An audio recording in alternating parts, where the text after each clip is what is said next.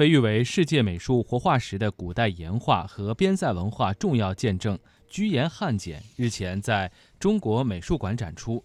这次美在阿拉善岩画与居延汉简艺术展共展出岩画实物二十九件、雕塑六件、拓片三十九件、汉简一百零六枚。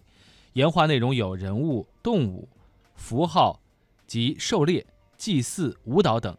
简牍则是在阿拉善盟额济纳旗出土的居延汉简。